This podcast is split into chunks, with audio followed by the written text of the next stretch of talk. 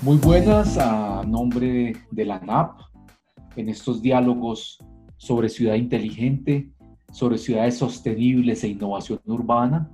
Hacemos esta conversación el día de hoy alrededor de un tema que nos interesa mucho. Son los componentes de espacio público y zonas verdes dentro de las ciudades.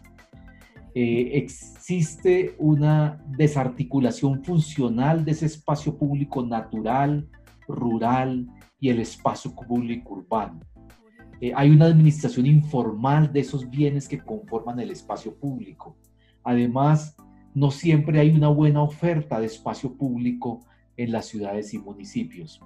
Eso hace necesario eh, trabajar en planes maestros de espacio público, donde se incorporen, por ejemplo, los ejes hídricos, los ríos, los lagos, las montañas, eh, las zonas verdes, que hacen parte de un modelo de gestión, seguimiento y control de los espacios públicos de los municipios.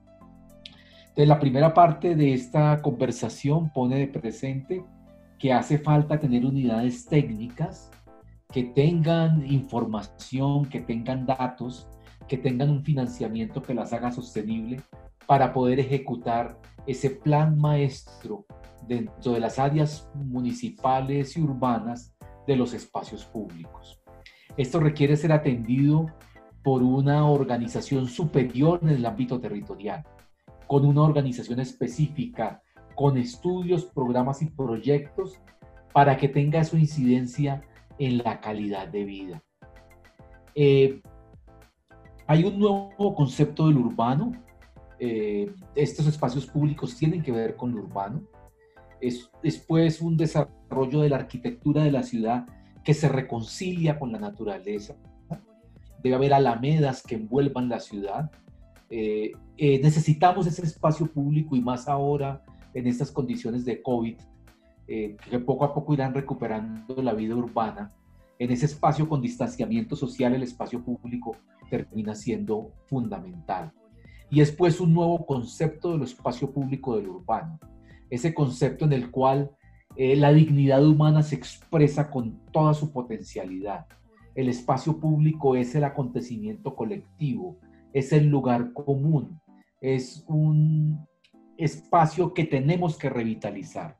No hay nada más aterrador en las ciudades colombianas y latinoamericanas que espacios públicos desolados e inseguros. Hay que revitalizar tanto el espacio público como el concepto del barrio. Y un primer aspecto allí es que ese espacio público tiene que ser seguro. No debemos temer agresiones violentas, disfrutar caminar, ir al trabajo sin miedo. Hoy escuchábamos el día de hoy del altísimo nivel de robo de bicicletas en Bogotá. Atenta contra la comodidad y contra el sentido colectivo del derecho al espacio público. Permitir la sociabilidad, usar el espacio público y las zonas verdes sin temor es pues un principio fundamental para que el espacio público funcione. Eso atado a todo el tema de ciberseguridad, con las fuerzas policivas, con interoperabilidad de las infraestructuras que operan en la ciudad, entre otras, por ejemplo, el alumbrado público, puede tener elementos muy importantes. Esas zonas verdes y ese espacio público hace parte de una infraestructura de, la, de la red de la naturaleza de las ciudades. Hace parte de toda esa infraestructura de redes que nos ha mostrado el City Protocol de la ciudad de Barcelona. Pero en, ese, en, esas, en estas ciudades latinoamericanas y en el mundo en general hay un billón de personas que viven en asentamientos marginales sin un adecuado espacio público. No tienen funcionamiento adecuado y todas las partes están comprometidas y afectan lo que denomina la nueva Agenda Urbana de Naciones Unidas, un proceso creciente de desigualdades y de degradación ambiental y de calidad de vida.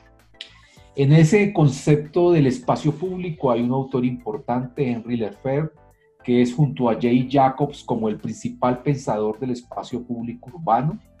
En un libro que se denomina El derecho a la ciudad, él habla de la simultaneidad es el lugar de los encuentros, donde se hace la convergencia de comunicación e información, donde también hay conocimiento y hay confrontación de diferencias.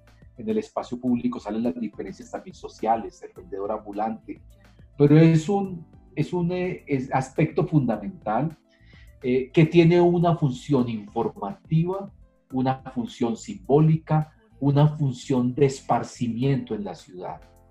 Es pues dentro de la vida urbana de la ciudad un aspecto fundamental, tal como lo tienen muy claro las ciudades europeas. Se dice por Lefebvre que es un desorden vivo que informa y sorprende. Es pues un lugar que tiene unos elementos muy importantes y hay que devolver el espacio público a la ciudadanía. Es el sitio de encuentro, de disfrute, de dignidad, donde se construye vida colectiva. Implica también un derecho a no ser marginalizados en el espacio público, a que sea un derecho, un sitio de encuentro y, hay que ponerse de acuerdo sobre esa ciudad deseada en ese espacio público. Eh, la ciudad pues incorpora, eh, es uno de los elementos del derecho a la ciudad, que juega con los demás derechos humanos y que estamos construyendo desde lo jurídico. El derecho a ocupar esos espacios públicos con pluralidad de actividades hace parte del ser ciudadano.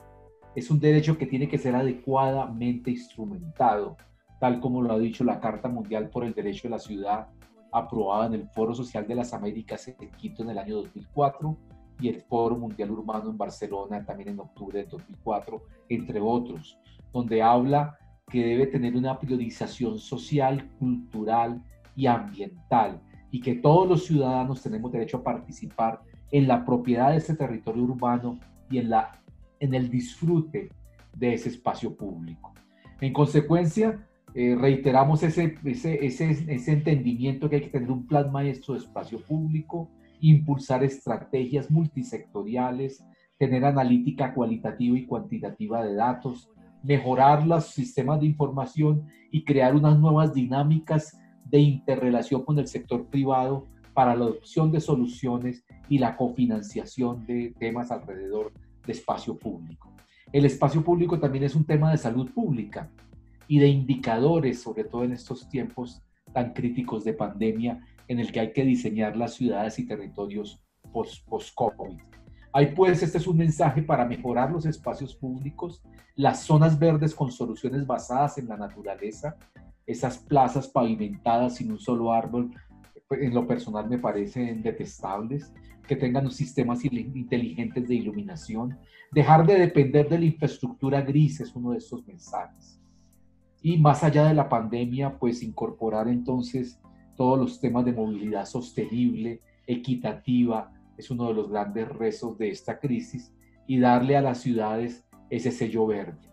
Dentro de ese espacio público están las denominadas zonas verdes, que con carácter público se atribuye a los griegos desde la época helénica, desde el 323 a.C., y según Plutarco de Simón, se embelleció Atenas y convirtieron a la academia, que era un sitio árido, en un bosque integrado con fuentes, espacios sombreados y avenidas arboladas.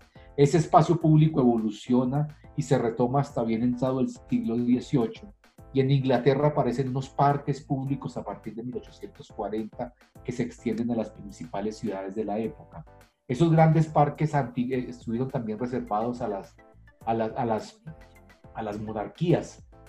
Y, y en este tema resulta también importante entender que hay que concientizar a las entidades públicas y a la ciudadanía para el fomento del planeamiento y gestión de espacios verdes, dándoles una viabilidad económica, una profesionalización adecuada, tal como lo exponía desde el año 2007 la Carta de Argentina en el quinto Congreso Iberoamericano de Parques y Jardines.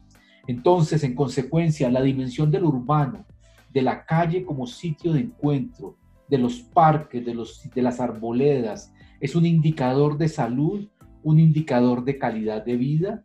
Debemos llegar a esos 9 metros de área verde por habitante que establece la Organización Mundial de la Salud, tener como mínimo una zona verde a 15 minutos caminando y son fundamentales. Y abrimos este espacio de reflexión sobre zonas verdes sostenibles con ejercicios importantes como el de la ciudad de Ibagué o lo que ha hecho la ciudad de Montería con la ronda del Sinú o en algunos casos la ciudad de Bogotá y poner de presente las buenas prácticas, los métodos de gestión y la mejor forma para gerenciar un componente esencial en la vida de la ciudad como indicador de salud de la ciudad, como un agregado de una piel verde que necesita la vida urbana. Eh, finalmente, queremos seguirlos invitando a estos diálogos por estos podcasts, donde tenemos invitados especiales, donde iremos conversando acerca de todos los temas de la vida urbana. E igualmente les invitamos a que nos sigan en, nuestras redes sociales, en el canal de YouTube ANAP Colombia, en Facebook, Instagram y en las demás redes en las que estamos interactuando con todos. Muchísimas gracias.